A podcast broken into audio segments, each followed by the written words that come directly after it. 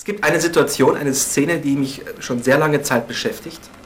Ich vergesse sie zwischendurch immer wieder jahrelang, an sie zu denken. Diese Szene ist keine Manie, sie ist nicht manisch, ich bin nicht davon besessen, aber ich kann mich darauf verlassen, dass sie mir immer wieder einfällt und meine Aufmerksamkeit danach auf einen Schlag gefangen nimmt. Manchmal für ein paar Stunden, manchmal nur für den Augenblick.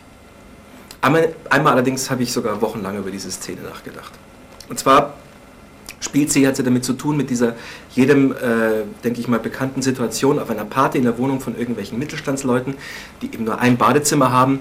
Da gibt es das Phänomen der besetzten Toilette, vor der sich immer mehr oder weniger lange Schlangen bilden.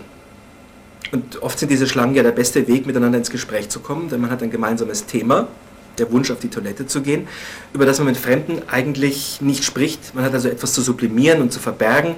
Man macht Konversation und unter Umständen wird dadurch die Warterei vor der Toilette sogar zu einem Vergnügen. Es war vor etlichen Jahren, da war ich relativ jung noch, so äh, nicht mal 20, auf einer Party in einer Stadt in Österreich. Ein sehr milder Sommerabend, war so die ersten Jahre, wo ich irgendwie äh, ähm, in die Welt hinauskam. Und es waren ein Haufen Leute da, die ich alle nicht kannte. Der Flur war still und dunkel und ich habe ideal, es war ideal, um darüber nachzudenken, wer sich da auf dieser Toilette befindet. Denn ich stand davor und vor mir war gerade jemand hineingegangen. Ich habe noch gesehen, wie sich die Tür schloss und konnte aber nicht mehr sehen, wer es gewesen war.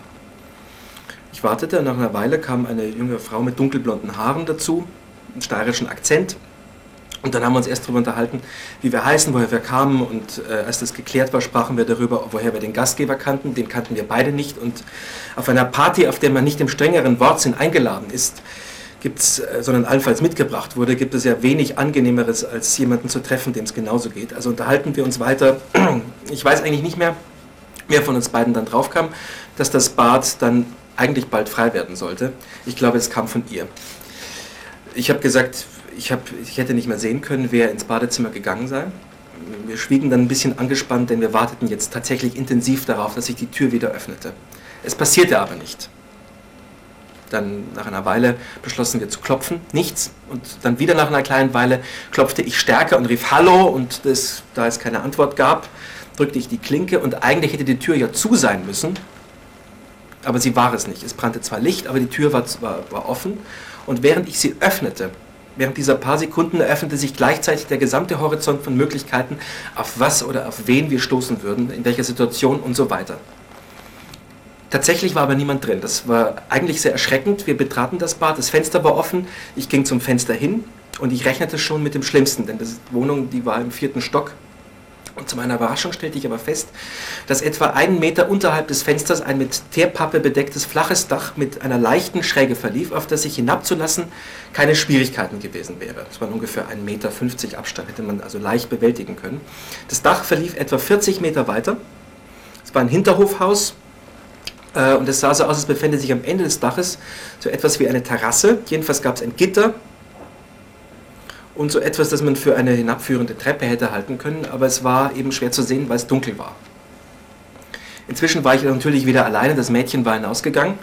Vielleicht hat sie gedacht, ich hätte sie angelogen, um eben dadurch, dass ich sozusagen vor der Toilette warte, äh, die Gelegenheit zu ergreifen, sie kennenzulernen und sie irgendwie ins Badezimmer zu locken, das man allerdings nicht absperren konnte. Das war es schon.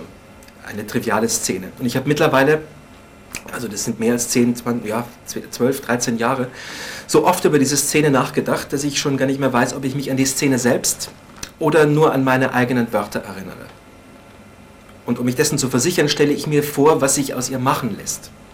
Es sind ständig andere Dinge. Immer wieder dachte ich an diese Szene aus heiterem Himmel und immer wieder war, mir, war ich mir sicher zu wissen, was ich mit dieser Szene machen wollte. Manchmal entwarf ich in den nächsten Tagen irgendwelche Skizzen und einmal sogar wochenlang ein Drehbuch das ich dann allerdings auch wieder verworfen habe. Einmal ganz am Anfang wollte ich eine ironische Erzählung draus machen, ziemlich altmodisch und langweilig. Dann eine philosophische Parodie, eine existenzialistische Geschichte, ein amüsantes Hörspiel, das sich mit der Liebesbeziehung zwischen den beiden vor dem Badezimmer Wartenden beschäftigt hätte, die aus dieser Situation entstanden wäre. Ich wollte einen Krimi schreiben, der aus dem geöffneten Fenster direkt ins Geheimdienstmilieu geführt hätte.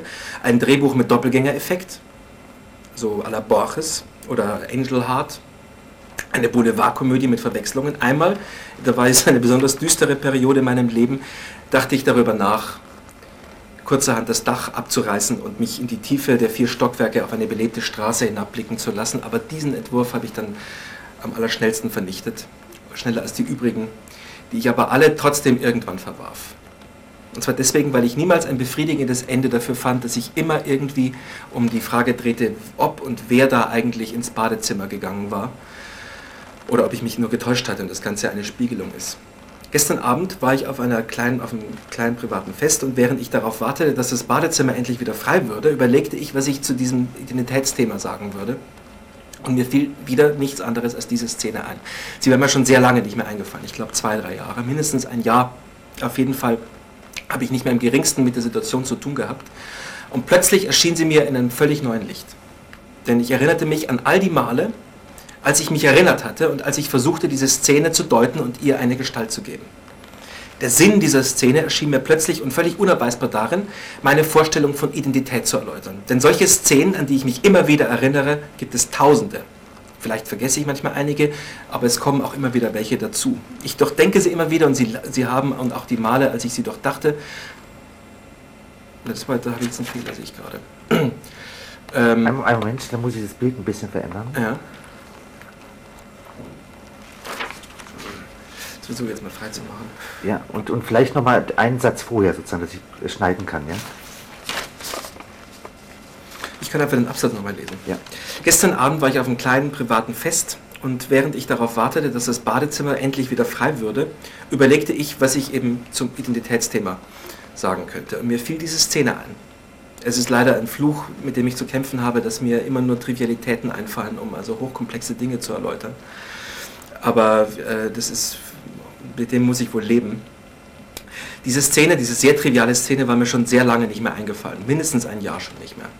Und plötzlich erschien sie mir wieder in einem völlig neuen Licht. Denn ich dachte, erinnerte mich an all die Male, als ich mich erinnert hatte und als ich versuchte, diese Szene zu deuten und ihr eine Gestalt zu geben. Der Sinn dieser Szene erschien mir aber plötzlich und völlig unabweisbar darin, meine Vorstellung von Identität zu erläutern. Denn solche Szenen, an die ich mich immer wieder erinnere, gibt es tausende. Vielleicht vergesse ich manchmal einige, immer wieder kommen welche dazu.